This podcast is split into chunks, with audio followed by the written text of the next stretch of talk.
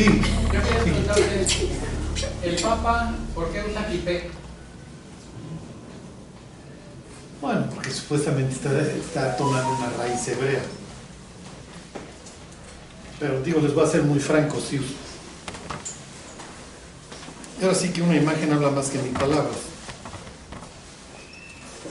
Si ustedes buscan en Google Dagon y le ponen en imágenes, van a ver el mismo sombrero de siempre. Porque en la costa occidental de Israel, este, o bueno, vamos a decir, en la costa oriental del Mediterráneo, es lo mismo, este, adoraban a un dios este, en forma de pez. Lo cual se presta así para muchas cosas relacionadas con,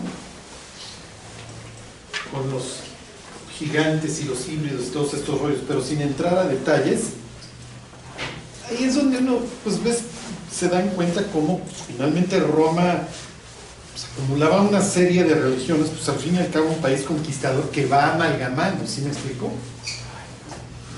Y cuando Constantino se le, se le ocurre emitir este, el edicto de Milán que toleraba el cristianismo, Constantino no oficializa, solo va a ser 100 años después un tipo que se llama Teodosio, 80 años. Pero Constantino toma a los cristianos que le está yendo como en feria antes de, de Constantino, bajo un tipo que se llama este, Diocleciano, toma a los cristianos como una minoría que, le, que lo ayuda en su ascenso. ¿Sí me explico? Y todos los políticos, si les sirve una minoría, la, emplean. Y los cristianos fueron empleados. Miren, lo, entre paréntesis, lo que les quiero decir es que este, tenemos una, una versión muy romántica de Constantino. ¿sí? Este, tipo es un cuate súper pragmático que asciende finalmente a este, al emperador y toma a los cristianos, les iba como en feria y entonces ya, pues tolérenlos. ¿Sí me explico? Y entonces nace un cristianismo tolerado que, que, se va a mezclar con muchas religiones que los propios romanos habían ido conquistando e incorporando. Entonces, pues efectivamente, pues van a tener, pues, oye, uso eventualmente, digo, no sé desde cuándo se, nos dio la kippah, porque no, no es de la época de Cristo. Pero pues nazco con cuestiones de Babilonia, si ¿sí me explico, este, creencias griegas, etcétera y luego pues, adopto el kipot, porque la kipá, porque pues, tengo raíces hebreas, ¿no? Pues de ahí venimos. Lo que les quiero decir es que el catolicismo, y se los digo con todas sus letras, es producto de, del secretismo, de una mezcolanza romana. Entonces por eso ven cucurucho, ven toga, ven, pues sí, efectivamente el kipot, con la kippah. Ajá. Bueno, ¿por qué sabemos eso? Pues porque de aquí, de aquí somos, ¿no? Si, si estuviéramos en un país árabe estaríamos preguntando, ¿qué onda con, los, con, la luna? ¿no? Porque tiene que ver la luna con nuestra religión, etcétera. Pero es eso. ¿Alguien más quiere, quiere preguntar? Sí, yo. Es, estaba hablando con Seth y este, le dije que Dios era, lo representaban como hippie, ¿no? O sea, con cabello largo. Pero me dice que, que no es así, en realidad. Sí, no. ¿Cómo es entonces? No. Es mi duda. O sea, no es como las películas así con cabello largo, así de amor y paz, ¿no?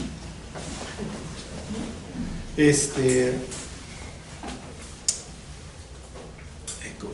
No. La, miren, el único rasgo que la Biblia da de Cristo es la barba, y eso porque Isaías, 700 años antes de, de, la golpiza que le van a poner al Mesías, dice que le arrancaron la barba dentro de todo lo que le hicieron.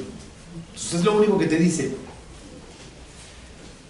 Piensen en un semita, piensen en Saddam Hussein, piensen en alguien de la zona. Entonces, de hecho, pues la figura esta de Jesús Güero con su pelo así, este, tipo Marilyn Monroe, era una modelo mujer. Y, y le ponen ojos de un jugador de hockey de la selección de Finlandia, o sea, no de Noruega. Sí, o sea, azul cristalino. No, no, es un tipo moreno, tosco, con nariz, y sí decía que no iba a ser, no iba a tener toda su gloria, no, no iba a tener, no iba a ser bien parecido, para que me entiendan. O sea, no iba a ser Luis Miguel, ajá, para que tuviera su séquito de, De fans. ajá, de fans. O sea, dice, le veremos más inatractivo. Y obviamente está hablando de su atractivo como Dios, ¿no? De que va a ser una persona pues, común y corriente. Por eso es que Judas le tiene que decir a la gente, oigan, se los tengo que identificar porque si no, no lo van a reconocer entre el grupo. A ese grado es de común su. Y era la idea, o sea, me, me meto disfrazado. Me disfrazo de humano. Mm. El sacerdote se disfraza de ser celestial para entrar a la presencia. Eh, Dios se disfraza de humano. ¿Sí me explico? Se disfraza completo, con todo lo que implicaba. Nacer, gatear, etc. Charlie, Sí. ¿y qué significa que Dios le cambie el nombre a, bueno, por ejemplo, que le cambió el nombre a Abraham, a Jacob y a varios más, ¿no? ¿Qué significa? ¿Dominio o bendición? ¿O qué significa? Hasta la fecha los judíos que, algunos que estuvieron a punto de morir o algo, se cambian el nombre. Es, es un evento que cambió mi, es un evento que cambió mi vida, ¿sí me explicó? Por eso, o sea, tuve este empoltronazo con Dios, este, que cambió cierto aspecto de mi vida y entonces me cambia el, me cambia el nombre. O sea, por ejemplo, Sara, Sar quiere decir príncipe, ¿no? principal y tienen a una protagonista que es Saraí, yo, que es la I sería como yo. Entonces te remuevo eso, ¿sí me explico? Sí vas a ser princesa, pero no es mi princesa o yo soy princesa, ¿sí me explico? Abraham es padre enaltecido, Abraham. Abraham, padre de multitudes. Entonces de nada sirve, Abraham, que te llames padre enaltecido si no tienes hijos. ¿Sí me explico? Mejor te hago padre de muchedumbres, te sale mejor. Entonces te quito esta parte farola de tu nombre y mejor te lo doy en serio. Piensa en Oseas. Oseas es el que conquista la tierra prometida. Ajá. Le cambian el nombre a Josué. Lo que pasa es que en hebreo es nada más ponerle una, una I. Se llama Josué y le ponen Yeshua, ¿no? O Yehoshua. O sea, entonces tu nombre quiere decir Salvador, pero te, te- te lo cambio a Dios salva para que no se te vaya a subir a ti, Josué, y creas que la batalla la vas a ganar tú. Ajá, entonces todos estos cambios de nombre implican un evento que, que- cambió mi, existencia, mi vida. Igual más claro sería, piensa en Jacob, que de tranza Dios lucha, o, sí, o tú luchas con Dios sería la implicación. No será más, más llamado tu nombre Jacob, porque has- te vas a llamar Israel porque has luchado con los hombres y con Dios. Esa es la idea. Bueno, ¿alguien más quiere preguntar? ¿No? Bueno. A ver, váyanse al Salmo 19.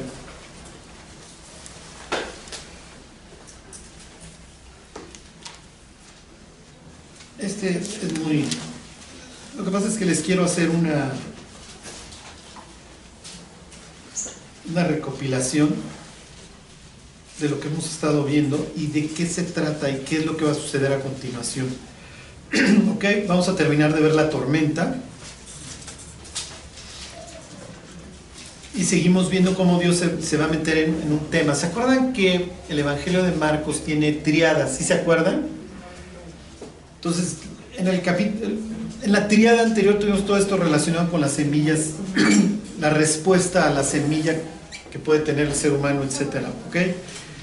Y ahorita va a venir, pues no triada, porque van a ser más cosas. En este caso serían cuatro cosas relacionadas con el caos, ¿ok?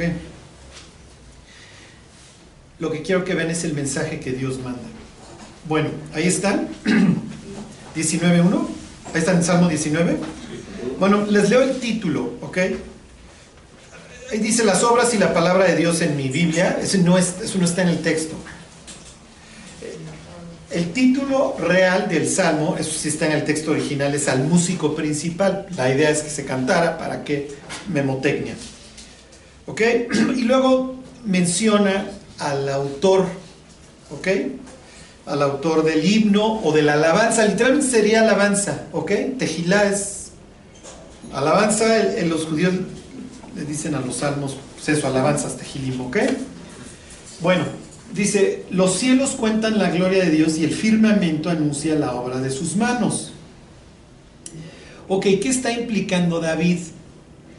David está implicando que el, el firmamento algo está expresando acerca de Dios y lo que estaría expresando entre otras cosas es el orden. ¿Ok? ¿Se acuerdan? ¿Por qué? Porque nuestra historia arranca con que Dios creó en el principio esto, los cielos y la tierra. Y sucede que los cielos y la tierra finalmente se volvieron caóticos. Y entonces inmediatamente tenemos estos conceptos de abismo, ¿ok? Y se acuerdan que abismo se puede asociar tanto con algo que no termina hacia abajo, una espiral descendente, un animal incontrolable, un monstruo, un dragón, este, o el mar, ¿ok? Entonces todo tiene que ver con que me ahogo, con que no tengo fuerza, no tengo nada que hacer contra esto. Y el Espíritu de Dios se mueve sobre la faz, ¿se acuerdan? Entonces tiene rostro. Fíjense que para ellos, en el Salmo 74, esto pudo haber sido la representación de un dragón, y los vecinos así veían la historia. Hay un dios que, al que se le opone un dios rival, en este caso representado por un dragón, igual que en Salmo 74. Y en el caso de Baal o de Marduk, para los babilonios lo ponen quieto. ¿ok? Y a partir de eso hacen una creación. Sería una versión modificada, pero así también ven los israelitas la historia.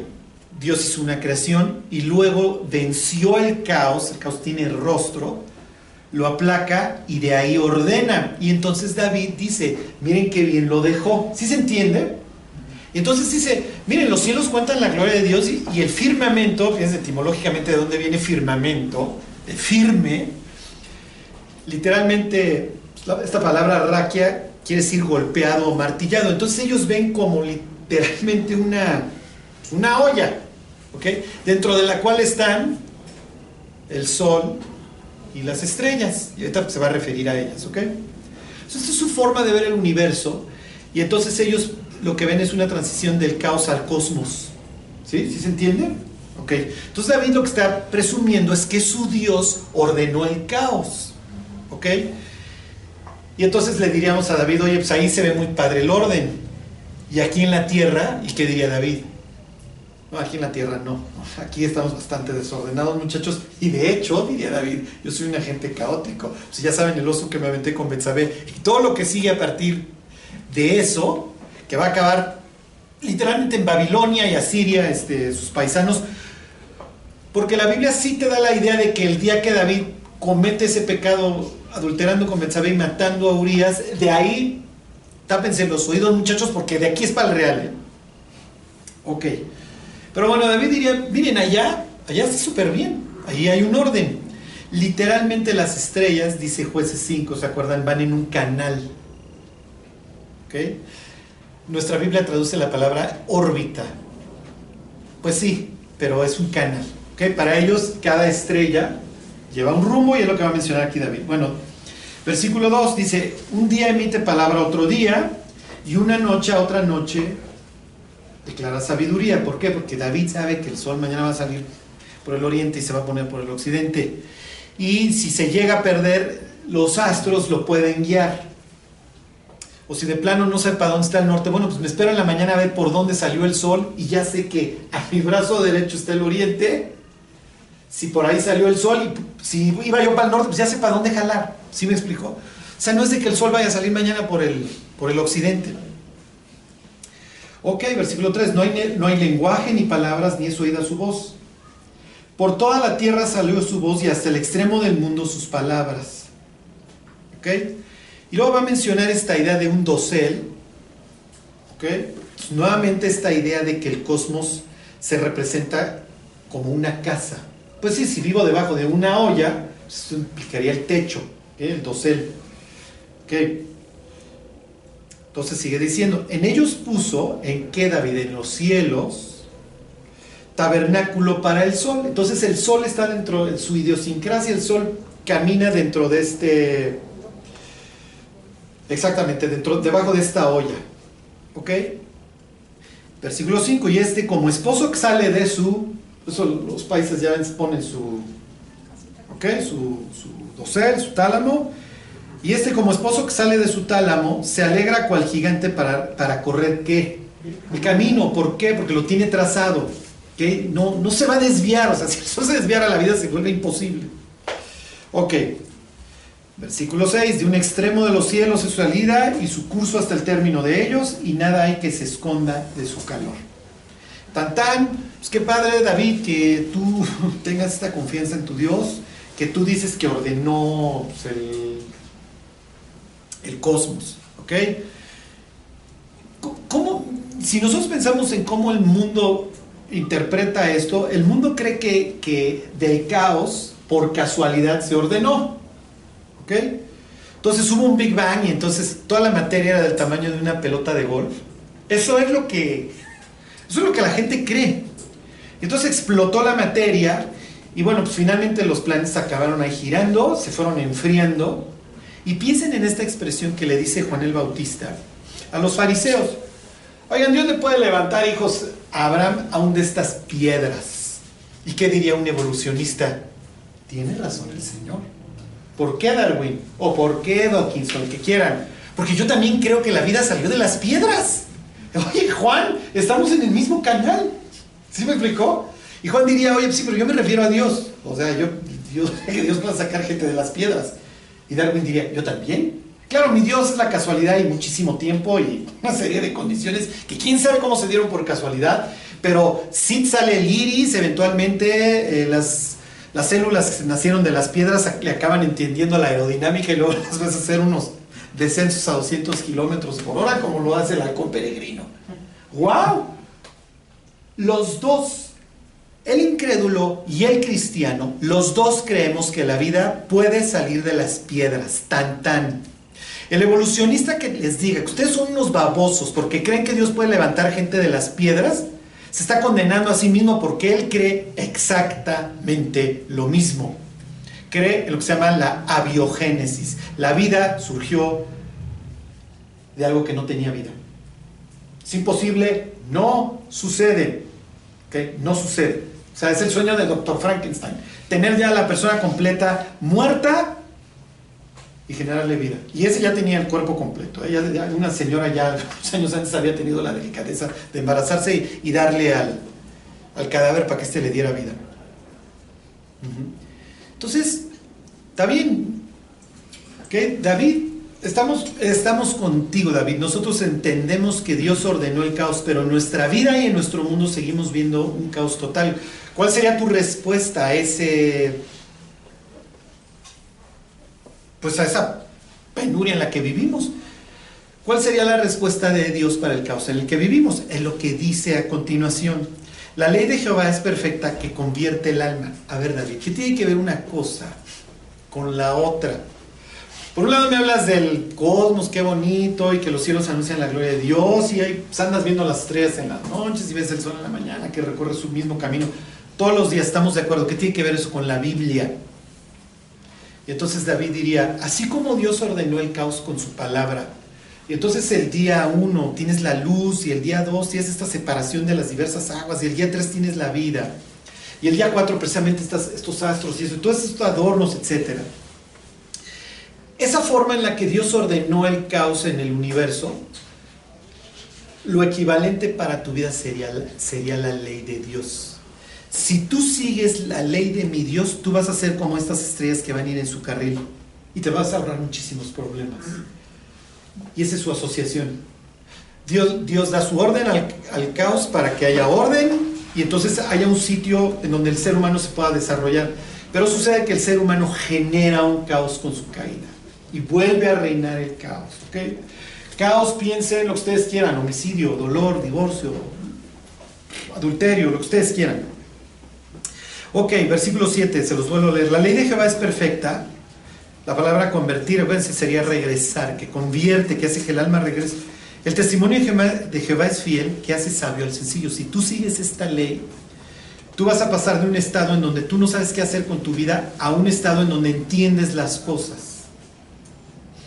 Piensen en, en libros de la sabiduría, como los proverbios. ¿Quién como el sabio y quién como el que entiende la declaración de las cosas? El sabio entiende su camino. El sabio es prudente. El sabio sabe cuándo hablar y cuándo callar, etcétera, etcétera. Ok, versículo 8. Los mandamientos de Jehová son rectos, que alegran el corazón. El precepto de Jehová es puro, que alumbra los ojos. El temor de Jehová es limpio, que permanece para siempre. Los juicios de Jehová son verdad, todos ellos justos. Y luego, bueno, ya. Deseables, se los termino de leer, son más que el oro y más que mucho oro afinado y dulces más que la miel y más que la que destila del panal. Hace la distinción de dos mieles, esto es breviario cultural porque los judíos tenían dos mieles, la del panal y la del dátil. ¿Ok? Bueno, luego, deseables son más que el oro y más que mucho oro afinado y dulces. Bueno, esto ya se los leí. Versículo 11. Tus siervos además amonestado con ellos en guardarlos. Hay una recompensa. ¿Ok? Entonces, los israelitas creen, esta es su forma de ver la vida, de que el orden que, ven en el universo lo pueden trasladar a su mundo. ¿Cómo? A través de seguir la ley de Dios. El problema es, ¿cuál es el problema? Es que no la seguimos, ¿ok? Estamos podridos. Y entonces, miserable de mí, diría Pablo, ¿no? ¿Quién me librará de este cuerpo de muerte? Y Salomón en su sabiduría dice que no hay hombre que siempre haga el bien y nunca peque. Y pregunta también que quién puede decir limpio de mi pecado. El mundo es caótico de sí porque está habitado por seres que están hechos pedazos, ¿ok? Que están hechos añicos. Bueno, Charlie, entonces, ¿a, a qué me quieres llevar? Lo que quiero es que ustedes tengan un parámetro para entender lo que estamos viendo y por qué Marcos narra esta historia de cuatro eventos relacionados con el caos. Ok, ahora sí váyanse al Evangelio de Marcos. A ver, hagan una escala en Job. Job 41. Job está viviendo literalmente una vida caótica porque pues, tengo unas riquezas, tengo una familia, tengo una salud tengo un matrimonio. Tengo lo que sería equivalente a una vida en relativo orden. Pero en este, en este orden relativo, tengo unos hijos caóticos por los cuales tengo que estar ofrece y ofrece sacrificios. Quizá habrán pecado contra Jehová, lo cual obviamente es una, tómenlo como lo que es un comentario irónico. Y de repente entra el caos en mi vida. Una gente que se dedica a generarlo, como es Satanás, está retando precisamente al ordenador de que yo llevo una vida convenenciera y de que como yo disfruto de cierto orden y de ciertas cosas, me conviene adorar a esta divinidad, pero en el instante que yo deje de hacerlo, digo que yo deje de tener estos beneficios, yo me voy a volver contra este Dios que, que me, me ha dado todas estas cosas que disfruto. Y entonces entra el elemento caótico y entonces las cuestiones relacionadas con él, el conflicto, la esposa obviamente odia a Job porque entiende que algo de la rectitud de Job tiene que ver con todo esto y entonces maldice a Dios y muérete. Entra el elemento entonces de la, discordia, entra el elemento de la muerte porque mueren los hijos de Job. Entra literalmente el, el caos en el medio ambiente porque para matar a las personas que sirven a Job y a los hijos se acuerdan vienen vientos y lo que ustedes quieran. Y entonces Dios está permitiendo toda esa destrucción hasta en mi propio cuerpo, y entonces ando rascándome todo el día y en dolor, hasta que finalmente este Dios se me acerca en qué, ¿se acuerdan cómo se acerca en qué se acerca a Dios? Un torbellino, entonces, ¿ok? todos estos temas, los vientos, etcétera. Y entonces Dios le empieza a hablar de seres caóticos que no se sujetan a este orden fácilmente, empezando por el ser humano. A ver, tú vas a hacer que el asno montés te sirva. Pues anda, vive por allá. ¿Has visto cuando las cabras monteses andan pariendo? Si viven en un cerro, maestro, ¿ya ves cómo no controlas nada en esta creación? A ver, el búfalo te va a servir. A ver, inténtale poner un yugo, a ver si te sirve. No te va a servir el búfalo. yo hice al caballo y el caballo no tiene miedo, es un, es un animal que carente de miedo. Sí se entiende. Se remonta a ver por tu orden el águila, yo soy el que dice esto y yo tengo control y el día que quiera arreglo lo que se me pegue la gana. ¿Entienden a Dios lo que le está diciendo? Y está bien, Job. Te- te- Eventualmente te voy a restaurar y te voy a dar el doble. Ok. Fíjense, ahí está en Job 41. Dentro de toda esta gritiza que le está poniendo Dios, o yo no sé si le gritó o no, pero el otro sí le va a decir, ya, mira, ya de oídas te había oído, pero ahora sí, ya, ya me voy a, ya callar. Dice, sacarás tú al leviatán con anzuelo, o con cuerda que le eches en su lengua, pondrás tu soga en sus narices y horadarás con garfio su quijada, multiplicarás perdón, multiplicará el ruegos para contigo, te hablará él lisonjas, hará pacto contigo que lo tomes por siervo perpetuo. Jugarás con él como con pájaro, o lo atarás para tus niñas, harás del banquete, perdón, harán del banquete los compañeros. ¿Se acuerdan que esto tiene que ver con Salmo 74 en donde al dragón se lo van a comer literalmente? Ahí está nuevamente este tema del banquete y así termina Apocalipsis 19, pero eso ya ustedes ya, ya se lo saben. Ok, eh, lo repartirán entre los mercaderes, cortarás tú con cuchillo su piel, con arpón de pescadores su cabeza, pon tu mano sobre él. Está hablando de un ser in- incontrolable, está hablando de un dragón. Literalmente escupe fuego, este, su, su piel es como escudos, además no tiene espacios, todo esto lo va narrando. Uno dice, ¿qué tiene que ver el sufrimiento de este tipo con un dragón? variaciones sobre el mismo tema. Yo permito el sufrimiento, yo creo el caos y yo lo domino el día que se me pegue la gana. ¿Sí se entiende? La idea, Job, no generes más, por favor. Y entonces lo está regañando. A ver, tú lo vas a agarrar de las y lo vas a agarrar de mascota Leviatán. Bueno, nos queda claro ya todos este, rollos, ¿no? Bueno, ahora sí váyanse al Evangelio de Marcos, al capítulo 4. En pocas palabras, Job, tú no tienes control sobre el caos. Para que lo hicieras, tendrías que ser Dios.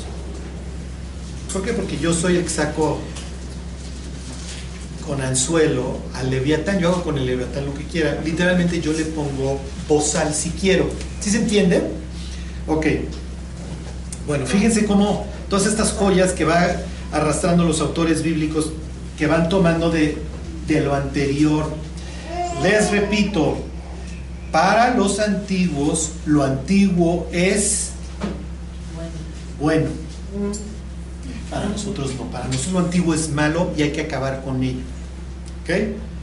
Está, está mal, ¿por qué? Porque toda la sabiduría que tú pudieras recopilar de allá atrás es nefasta. Tú ya, este, todo tienes que abominar del, del sistema patriarcal pasado y de los padres y etcétera, etcétera. O sea, hay que dejar todo el pasado atrás. Es literalmente destrozar al ser humano, ¿no? hacerlo carente de origen.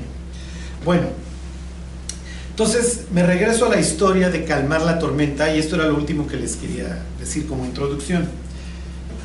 Eh, bueno, a ver, 33, 433, ahí están. Dice, aquel día cuando llegó la noche les dijo, pasemos al otro lado. Vamos a ir a dónde? Al oriente. Vamos a ir a la costa, en este caso oriental del mar de Galilea, y oriente es Fuchi. El oriente hay que domarlo. ¿Ok? Había una persona que tenía que guardar el oriente. ¿Quién era? Adán. Y Pablo llama a Jesús el, el postrer Adán. Y aquí vamos a ver al postrer Adán actual. ¿Ok? ¿Por qué? Porque va a ir al otro lado. Y ese es el otro lado que hay que cuidar, que no reine el caos. Pero falló Adán. Cuando entró este ser caótico y los tentó, Y miren, les abro paréntesis, piensen en Adán, cuando Eva está sosteniendo la fruta que haya sido, no, no, no aclara. Lo que sí digo, que obviamente, lo que les dio decir no aclara si era una sandía, si era una manzana como los de Apple, pensaría, ¿no? Eso es lo que piensan los gnósticos. Pero bueno, el caso es que cuando tienen fruto prohibido en la mano, ¿qué está pensando Adán? ¿Qué está pensando? Hay una pregunta que está cruzando su mente, una sola. ¿Con quién quedó mal? Esa es la pregunta que está cruzando su mente. Sabe que va a quedar mal con alguien. Y ya sabemos con quién acabó quedando bien y con quién acabó quedando mal. Y es la pregunta equivocada. ¿eh? Porque la, pregunta correcta es, ¿cómo le hago para quedar bien con los dos? Y hubiera sido haciéndole caso a Dios, porque le hubiera hecho un paro a Eva, ¿están de acuerdo? Pero bueno, pues ya estamos aquí. ¿Ok? Ni modo, ya entendemos, Adán, que, que quisiste quedar bien con tu mujer. Y él diría, era perfecta, muchachos, no tenía ni una arruga, ¿qué quieren? Ustedes también hubieran quedado bien con ella. Bueno, entonces, Adán es puesto en el oriente para que cuide, Jesús va hacia el oriente, ¿se acuerdan? Piensen en Jonás que está en esta historia. Jonás es enviado a dónde? Al oriente y rechaza su ministerio y acaba en un caos. Que acaba en una tormenta. Este, Jesús va a acabar en una tormenta, pero por una razón distinta, porque Él sí lo va a enfrentar. Como les decía la última vez que nos vimos, siempre va a haber caos. Cuando huimos de Él, acaba siendo peor. Bueno, versículo 36. Y despidiendo a la multitud le tomaron como estaba en la barca, había también con él otras barcas. Pero se levantó una gran tempestad de viento y echaba las olas en la, barca, de tal manera que ya se anegaba. Esta es la historia de Jonás nuevamente, ¿se acuerdan? Y él estaba en la popa durmiendo, al igual que Jonás, sobre un cabezal, y le despertaron, al igual que Jonás, y le dijeron, maestro, no tienes cuidado que perecemos, lo mismo que a Jonás. Y levantándose, reprendió al viento, dijo al mar, calla, enmudece, y cesó el viento y se hizo grande bonanza. Lo que quiero que vean, que tiene que ver esto con el leviatán, es que la palabra enmudece se usa dos veces más en la Biblia para, para la palabra bozal. ¿Qué está haciendo Dios cuando le dice, cuando emplea otra, una palabra que también pudiste haber puesto bozal? ¿Sí se entiende? Y se acuerdan que, le, que usa la misma palabra esta de, cuando los reprende, es la misma palabra que se usa para cuando reprendía a los demonios en los capítulos anteriores. Está hablando con alguien y no es con el mar. Jesús entiende que hay un ser del otro lado que está impidiendo que cumpla su ministerio. ¿Ok? Nos va a pasar, nos va a pasar todos los días. Del otro lado siempre va a haber un ser, todo un ejército de seres celestiales caídos, evitando, tentando, generando miedo, lo que ustedes quieran, para que no vayamos al otro lado, porque del otro lado hay que, hay caos. ¿Y cuál es nuestra misión? Arreglarlo. Y así como David dice, mira cómo se ordenó esto, ahorita vamos a ver un ejemplo en donde Jesús diría, así como ordené eso, fíjense cómo dejé este cuate. ¿Sí se entiende? Entonces en el camino domina el caos y literalmente le pone un bozal. Jesús, en términos bíblicos, lo que diría es, a ver muchachos, ustedes entienden la asociación entre el abismo y el dragón desde Génesis 1.2, y lo que acabo de hacer es ponerle bozal, y entonces ya le dije que se calle. ¿A quién le dijiste? Bueno, ¿no se acuerdan que hace unos capítulos tuve que ir al desierto a ser probado y estuve hablando con él? Entonces nuevamente me lo estoy encontrando. Salgo del desierto, voy a la sinagoga y lo primero que me encuentro es un tipo como un demonio. Y luego me dedico a exorcizar y exorcizar y exorcizar, demostrando que yo traigo el, el orden este, de una situación caótica y que tengo dominio sobre todas estas fuerzas que se me oponen. Entonces, ahí tienen, Jesús está diciendo que es Dios nuevamente a través de calmar la tormenta. No solo por estos salmos que dicen que Él tiene este, dominio sobre la braveza del mar, sino que también está este ejemplo del dragón al que le pone un bozal. Entonces le dice a Job, oye, ¿tú, ¿tú le pondrías bozal a Leviatán? Job diría no, y Dios diría yo sí. Y es lo que está haciendo literalmente aquí. Si se entiende, es otra forma velada en la que Marcos está diciendo que Jesús es Dios. Número uno, no es tanto el cometido de Marcos decir que Jesús es Dios, ese sería el de Juan sino el cometido es, vos que clama en el desierto, así arranca nuestro evangelio, ¿se acuerdan? Enderecen el camino porque ahí viene Dios. Y si Dios viene, viene con un propósito, ¿cuál es? Meterse en nuestra vida y arreglarla. Generar un sitio en donde podamos llevar una vida ordenada, tranquila. ¿Ok? Charlie, ¿qué tiene que ver eso? O sea, porque aquí vamos a ver a un Dios que pone quieto al mar, que luego va a poner quieto a un endemoniado, que luego va a tener victoria sobre la enfermedad y la muerte. ¿Por qué lo acaban colgando en una cruz? Porque eso me manda la imagen ya no de un dios guerrero que le pone bozal a un dragón. Acuérdense que para los antiguos Dios es guerrero. Jehová es varón de guerra cuando, cuando, cuando lo saca del éxodo y dice, yo puse manotas a todos los dioses de Egipto. Pero este Dios acaba desnudo colgado en una cruz. ¿Qué está pasando? Literalmente me voy a meter así a lo peor, a donde hay oscuridad, a donde hay soledad y a donde hay sed, y de ahí te voy a rescatar. Me voy a ir a lo más profundo del infierno para sacar. ¿Se entiende? Eso es la idea del Evangelio de Marcos, que Dios viene a meterse en nuestro mugrero. Ok. Me brinco al 5.1. Vinieron al otro lado del mar. El postrer Adán se está metiendo en, en el terreno que debió de haber cuidado. Está ahora en la tierra oriental, en donde va a encontrar caos y oposición. Es natural. Entonces, pasemos al otro lado. Sufrimos la tormenta. Todo el mundo sabemos que, oh, no debemos ir al otro lado. Al otro lado es Decápolis. Al otro lado es caos. Ahí hay pura inmundicia grecorromana. Ok, ya que llegan, ok, se los vuelvo a leer. Vinieron al otro lado del mar, a la región de los Gadarenos. Y cuando salió el de la barca, enseguida, pues es natural, me estoy metiendo en el mugrero, vino a su encuentro. ¿De dónde? De la muerte, nuevamente esta idea, de los sepulcros, un hombre con un espíritu inmundo. Dios es vida, Dios se le asocia con la vida, ¿ok? Yo hiero y yo sano y no hay quien pueda librar de mi mano. Ya ves que Jehová me hecho estéril. A ver, Sara, ¿tú por qué dices que Jehová te hizo estéril? Es que Dios tiene que ver con la vida. Diría Juan, en él estaba la vida y la vida es la luz de los hombres. Los judíos no tocan muertos, ¿se acuerdan? Y si tocas muerto te tienes que salir del campamento y te tienes que bañar, ¿ok? porque quedaste inmundo. ¿Qué implica que venga un tipo para unos, para do- 13 hebreos en este caso? ¿Qué implica que venga un cuate que vive en los sepulcros? Es la inmundicia andando. Cuando hacían sus peregrinaciones los israelitas durante las fiestas mayores, pintaban de blanco las tumbas para que no fueras a tocar una sin querer.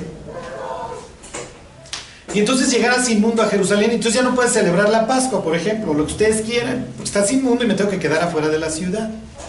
¿Se acuerdan que Jesús le dice a los fariseos, ustedes son sepulcros blanqueados, a la, fuera, a, a la verdad por fuera se muestran hermosos a los hombres, pero dentro están llenos de muerte, de huesos, de inmundicia. Entonces esta idea de que viene un tipo de los sepulcros, es nuevamente la idea del caos. ¿Por qué? Porque la muerte es una consecuencia de haberme separado de Dios y haber agarrado mis triques y haber sido expulsado hacia el oriente. Pero resulta que ahora Dios vino al oriente. Oye Dios, ¿qué haces? Vine a la tierra de tu exilio, vine a tu cautiverio, me vine a meter en tu mugrero. ¿Se entiende? O sea, tu vida es un desastre, ya no sabes qué hacer con ella. Si me dejas que yo me meta, yo te la arreglo y te la mantengo ordenada y te va a dar la suficiente paz y eventualmente te llevo a un sitio perfecto. Ya, sé feliz por allá. Como no sé si escucharon el domingo, si algún día ven una puerta abierta en el cielo, quiere decir que ya van en la ambulancia y ya se murieron, sean felices. O ya. Ya dejé el cuerpo de muerte y el caos atrás, ya dejé el Distrito Federal allá atrás. Ok, se los vuelvo a leer el 2 y cuando salió de la barca, enseguida, es natural que es lo primero que se van a encontrar, vino a su encuentro de los sepulcros un hombre con espíritu inmundo. Ok, entonces, ¿qué está diciendo Marcos? Que la inmundicia es doble. El tipo está podrido por fuera y está podrido por dentro. ¿Ok? Podrido por dentro porque no solamente es su propia inmundicia, sino que tiene un espíritu rebelde. Los israelitas no pueden vestirse con algodón y lino al mismo tiempo, ¿se acuerdan? No pueden andar mezclando diversas semillas en el terreno. ¿Por qué? Porque Génesis 6 narra esta idea de que ángeles y humanos se metieron y entonces este orden que tanto quiere David se vino abajo. Entonces, dentro de mi cuerpo yo tengo mi espíritu, sí, pero resulta que también cohabita conmigo otro espíritu inmundo, que además es producto de la inmundicia ángel humano. Así ven ellos el mundo. Lo que Marcos está intentando decir, no puedes caer más bajo.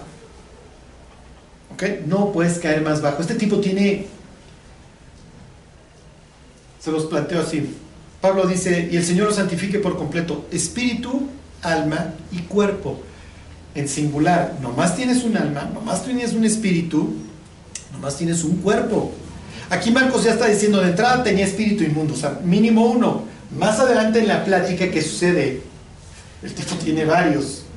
Según el comentario que lean, varía el número de las legiones, pero las legiones supuestamente 4.800 soldados. Este tipo es un multifamiliar de demonios. Sea, ¿qué tiene que hacer una persona para tener cinco? O sea, tiene que jugar la Ouija todos los días. Este tipo tiene miles. Olvídense de la Ouija, ya no más le hace así. Y te dice quién va a ganar toda la Liga MX los 105 años. Ok. Contamos. Versículo 3. Que tenía su morada en los sepulcros. Ya, pues no. Nos queda claro que este tipo andaba medio norteado y nadie podía atarle ni aun con cadenas. Nuevamente esta idea de que es incontrolable. Piensen en el, el Leviatán. El Leviatán es incontrolable, nadie le puede poner bozal. Eh, y este tipo es, eh, desde el punto de vista humano, en la forma humana, es un Leviatán que anda ahí irrestricto. ¿Ok? Es incontrolable. ¿Y entonces qué están pensando los discípulos? Métanse en su cráneo. No debimos de haber venido. Que para empezar. La tormenta obviamente nos mandó un mensaje bastante negativo como diciendo, Dios, ya ves, o sea, no lo debemos de hacer. Pero finalmente llegamos, ya que nos bajamos, pues venimos con un total escepticismo porque no deberíamos estar en este mundo espantoso. Esta costa oriental de Galilea apesta, porque fue obviamente de los primeros lugares que cayeron de los israelitas. Aquí los conquistaron los arameos y luego los asirios. Y los asirios hacían sus deportaciones, ¿se acuerdan? Meneaban gente. Entonces aquí ya hubo mucho mestizaje, entonces no hay una sangre, en ese sentido vamos a decir, pura israelí. Y además luego aquí tuviste no solamente asentamientos arameos, luego tuviste asirios, luego tuviste babilonios, piensen Babel. Babel, Babel es malo. ¿Ok? Luego tuvieron persas, luego tuvieron griegos y ahora tienen romanos. Es un mugrero espiritualmente hablando y este tipo es como una moneda, el, el botón para representarlo. Bueno, y entonces va a explicar Marcos, versículo 4. Porque muchas veces había sido atado con grillos y cadenas, mas las cadenas habían sido hechas pedazos por él y desmenuzados los grillos y nadie le podía dominar como la tormenta. Si se fijan cómo Marcos simplemente está haciendo referido sobre los mismos temas. ¿Para qué? Para aclarar una cosa simplemente. Lo que le está diciendo, acuérdense que Marcos le está hablando a un auditorio no solamente hebreo, sino también gentil y le está diciendo, mi Dios es tan poderoso que se puede meter en tu mugrero, ¿ok? En tu vida caótica, en tu vida desordenada. Ok, versículo 5. Y siempre, de día y de noche, andaba dando voces en los montes y en los sepulcros e hiriéndose con piedras. Entonces, miren, piensen en, en, el dato que va a dar de la siguiente protagonista en esta historia, que es la mujer con flujo de sangre que ha gastado todo lo que tienen médicos y antes le va peor. Entonces es un dolor y es una miseria progresiva. El mismo caso te lo dice del Gadareno. Su malestar es cada vez progresivo. Él mismo se está hiriendo. Está representando a la humanidad, desgraciadamente. ¿Okay? Estos dos personajes con los que Dios va a interactuar, obviamente los dos personajes son caóticos y los dos están asociados con la muerte. Charlie, ¿por qué la mujer con flujo de sangre? ¿Se acuerdan que la sangre, la vida de la carne, está en la sangre? Entonces, si tú tienes un sangrado, se te está saliendo la vida. El semen produce vida. Entonces, cuando lean Levítico y digan, ay, es que los hombres lo largaban, se tenían que ir a limpiar si tenía una emisión de semen. ¿Cuál es la idea, Dios? O sea, ¿por qué es tan raro tu libro? Porque se le salió la vida la vida no, no dio fruto, ¿sí se entiende? Entonces no es que sea algo malo, simplemente en mi, en mi campamento tuviste una emisión que debió haber provocado la vida y no lo hizo, luego entonces necesito que te limpies. Y la mujer cuando está en su, en su periodo se le está literalmente saliendo la vida y además quiere decir que no la produjo. ¿Ok? Si esto se alarga, pues ni modo, mija, porque el mensaje que le estás mandando al resto del campamento es que se te está saliendo la vida. Y esta señora va a llevar 12 años así. Entonces nadie te puede tocar porque mandas un muy mal mensaje y Dios se asocia con la vida y a ti te vamos a asociar por el momento con la muerte. Entonces tienen tres personajes en la misma historia, los tres asociados con la muerte. Uno vive en los sepulcros, la otra se le está saliendo la vida y la tercera literalmente se murió. O sea, y entonces es progresivo. Encuentro un tipo, ah, este vive en los sepulcros, está medio muerto en ese sentido, está contaminado. La siguiente persona es peor porque se le está saliendo la vida. Y la tercera, ya se le fue la vida.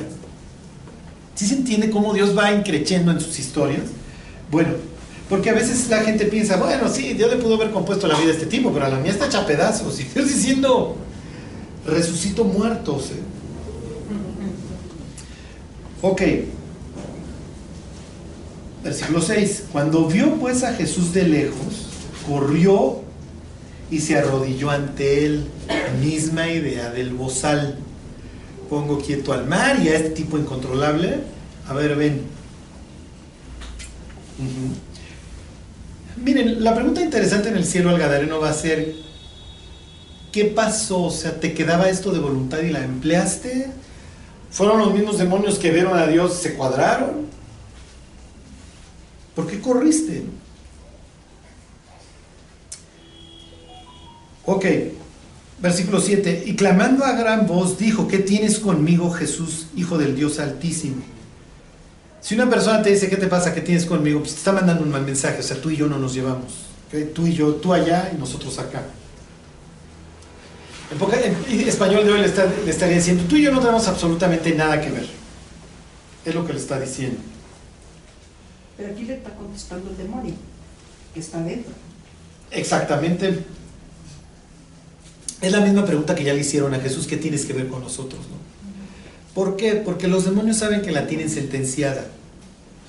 Pero la tienen sentenciada hasta que, hasta que el ser humano también sea juzgado.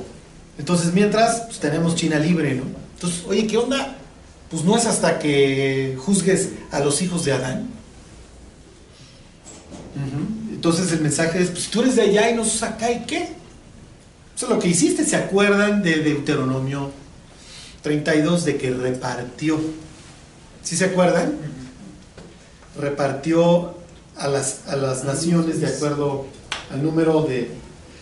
Nuestra Biblia diría de los, de los hijos de Israel, este, los rollos del mar muerto, este, que sería un texto más antiguo, dice de acuerdo a los hijos de Dios, o sea, de acuerdo a los ángeles.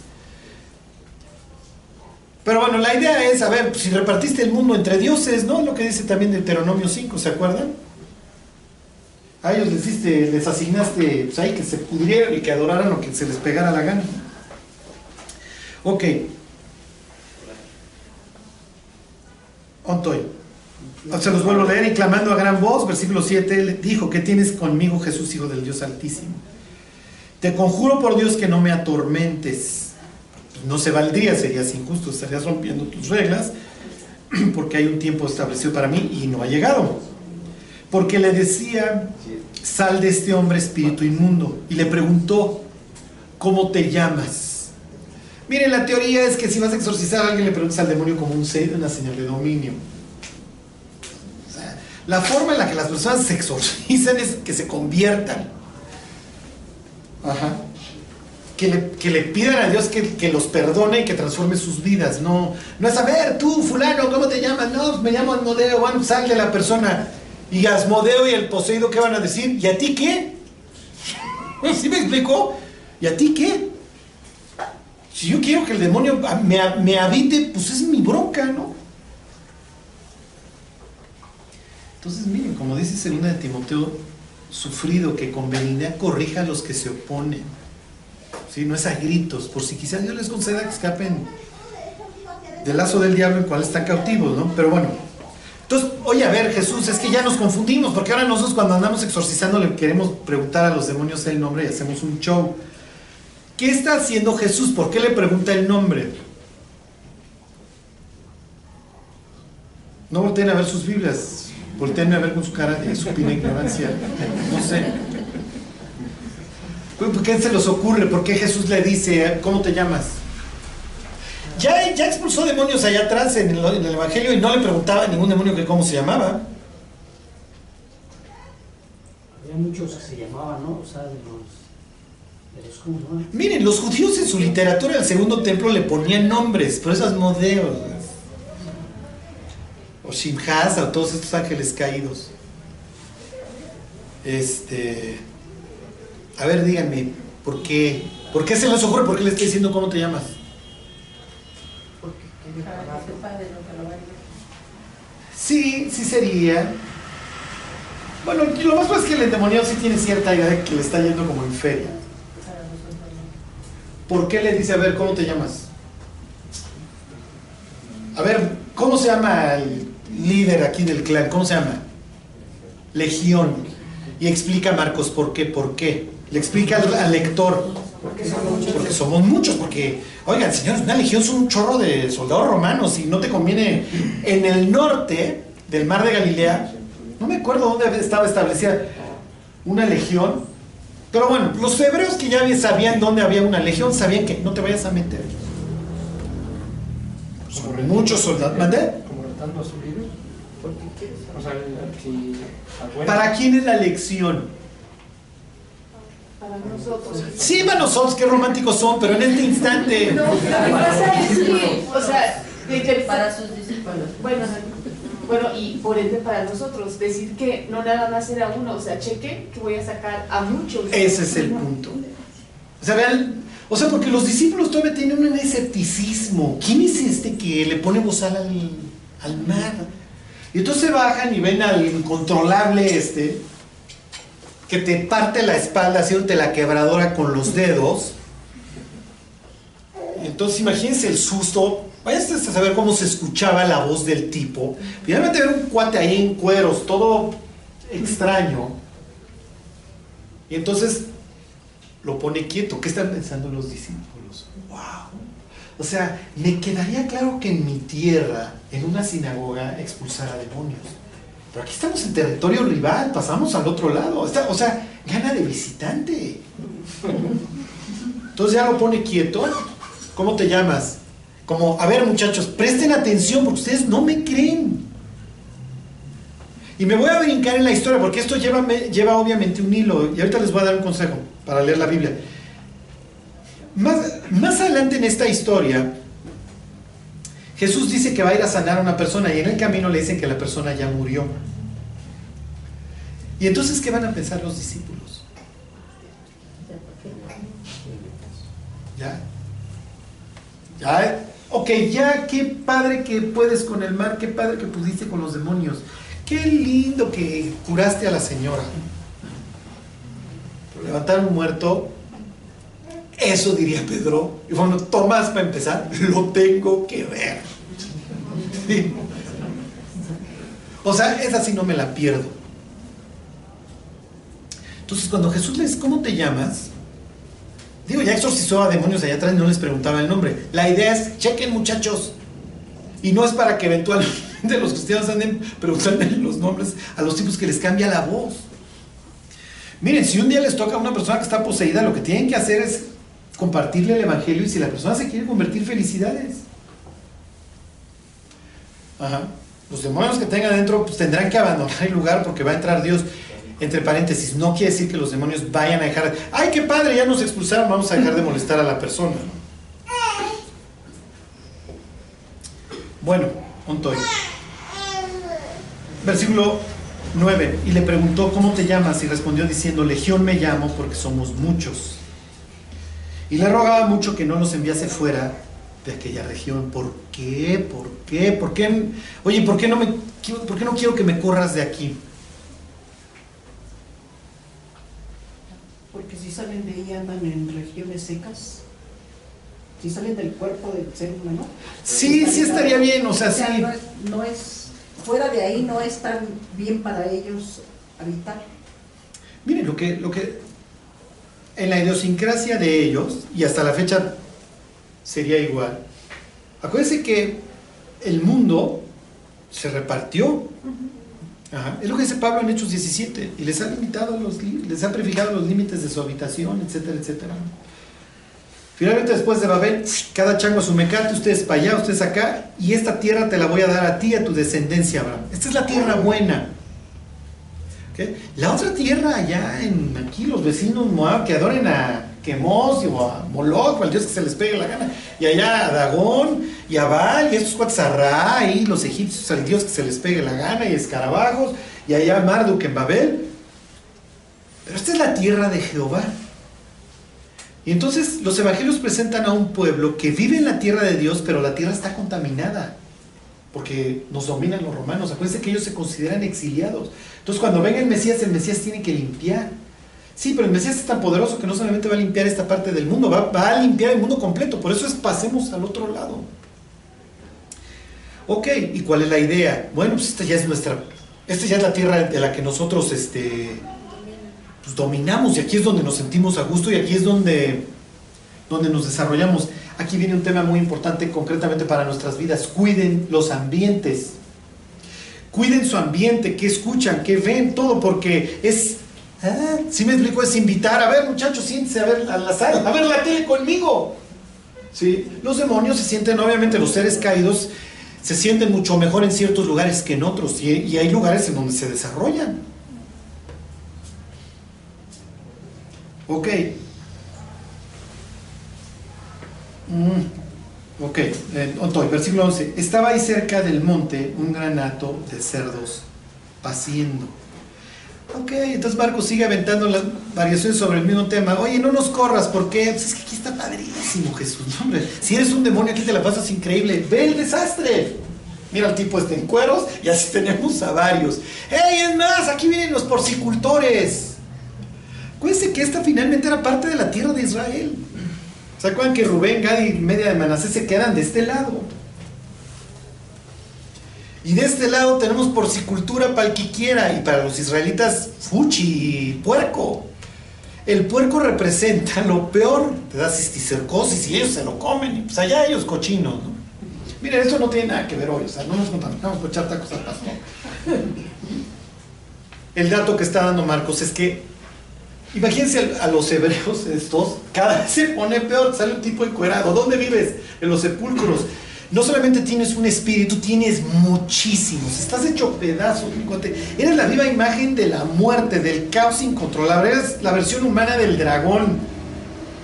Y cuando no se puede poner peor, ¿sí? Nada más falta el tachero vendiendo mota, ¿no? Y vamos a ponernos high todos y a vender tacos al pastor aquí. Ok. Bueno, pues nos gustan los malos ambientes, dirían los demonios, versículo 12. Y le rogaron todos los demonios diciendo, envíanos a los cerdos para que entremos en ellos. Pues, nos va bien, es la asociación. ¿Ok? Y luego Jesús les dio permiso, está bien, ¿no? Y saliendo aquellos espíritus inmundos, entraron en los cerdos, los cuales eran como dos mil, o sea que le tocó de a dos por piocha o de a tres por piocha, más o menos, si hacen la cuenta. Y el hato se precipitó a dónde? Ajá, y el mar, o sea, regresamos a lo mismo. Es el destino de estos seres contrarios a Dios, acabar en un, en un sitio caótico y ahí acaban. Entonces, toda esta es una enseñanza gráfica para los discípulos de que Jesús tiene dominio sobre la braveza del mar, sobre el dragón, sobre todos estos seres caídos. Y más adelante va a continuar el tema de la muerte. ¿Ok? ¿Qué sucede con los puercos en el mar? Bueno, y el mar se ahogaron. Ok, termino ya con el último dato, versículo 14. Y los que apacentaban los cerdos huyeron y dieron aviso en la ciudad y en los campos. Y salieron a ver qué era aquello que había sucedido. Vienen a Jesús y ven al que había sido atormentado del demonio y que había tenido la legión sentado, vestido, ¿ok? Como le había, como le había acontecido, ¿Don Toy?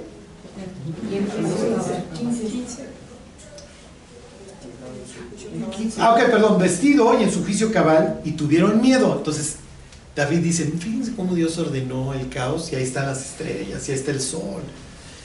Y el universo es así como una especie de tabernáculo, así representamos nosotros el cosmos en nuestro templo. Y entonces lleva una dirección. Si tú quieres tener este mismo orden, si tú quieres que Dios reine en tu vida y lleves un carril, sigue su ley.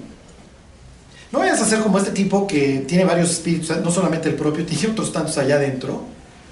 no se viste. Lo primero que Dios hizo con Adán y Eva después de la caída es que los vistió. Este no está vestido, se asocia con la muerte y es incontrolable. Y de repente diría David, ya ven, la ley de Jehová es buena. Convierte el alma. Miren este tipo convertido.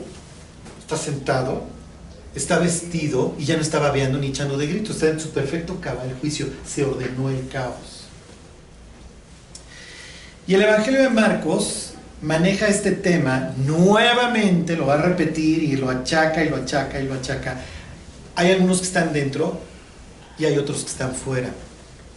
¿Por qué permanecen unos afuera? Simplemente porque quieren. Piensen en el hermano mayor del pródigo. Ya regresó, ya regresó el borrachal, lo que ustedes quieran. Vamos a hacer fiesta. ¿Y dónde se mantiene el grande? No entra a la fiesta. El padre es deshonrado en esa historia cuando le piden la herencia, cuando se las entrega, este, cuando lo abandona el menor y luego cuando el otro no quiere entrar a la fiesta y tiene que abandonar la fiesta, el dueño, el don Corleone, tiene que salir a pedirle, a rogarle al hijito que pase y el hijito no quiere pasar. Y es la misma escena. Y con esto terminamos. Versículo 18, eh, perdón, 16, se los vuelvo a leer, y le contaron lo que habían visto, cómo le había acontecido el que había tenido el demonio y lo de los cerdos, y comenzaron a rogarle que se fuera de sus contornos. No me interesa. Yo no quiero ir al cielo, no me interesa. Eso no está en mis planes. Estoy tan a gusto como estaban los demonios que te pidieron que no nos largaras de esta región. Entendemos que va a haber cambios si tú te quedas. Por favor, vete. Entonces vuelve Marcos a introducir este tema. Obviamente le está hablando duro a, a sus paisanos hebreos y duro a los gentiles. Mira, Dios vino por judíos y gentiles. Está en la expresión de pasemos al otro lado. Cuando fue por los gentiles, agarró al peor y el peor se enamoró de Cristo y quiso regresarse con él. No le dio chance, le dijo, aquí te vas a quedar a chambear. Pero la mayoría de las personas le dijo, oye, pues vete. Qué impresionante, felicidades que este tipo ya esté en su cabal juicio. A mí no me interesa. Y es el drama en el que vivimos. Vivimos en un mundo caótico porque si la idea es que los israelitas no coman puerco y tienes generadores de puerco, el mundo será así hasta que finalmente venga el Mesías y todas las fuerzas que se le oponen, los seres que se le oponen, acaben guardados. ¿En qué? Finalmente ya no en un mar, sino en un lago. Y se acuerdan, la idea del lago es que ya está, estás contenido, ya no te vas a desbordar. Bueno, para terminar, cuando leemos esto, bueno Dios, pues ¿qué quieres que te pida? Que no te vayas a perder. Que no vaya a llegar jamás el día en que me digas, mira Dios, disfruto el orden que, me traes, pero el otro lado también es muy atractivo. Y de vez en cuando pues, echarle unos tacos al pastor, y lo digo en sentido figurado, ¿eh? porque acuérdense que eso es irrelevante hoy para nosotros. Pero a veces esta parte oscura tiene un atractivo. Y entiendo que puedo perder muchas cosas, que puedo volver a ser caótico. Bueno, vamos a orar y nos vamos. Dios, te queremos dar gracias por, por haber venido hasta, hasta nuestra vida, Señor. Por haber arreglado y continuar arreglando, Dios, todo lo que está mal dentro de nosotros. Ayúdanos, Dios, a que no llegue ese día en donde te pidamos que te vayas de nuestra vida. Guárdanos, Dios, bendícenos y ayúdanos a mantenernos siempre cerca de ti. Te lo pedimos por Jesús. Amén. Amén.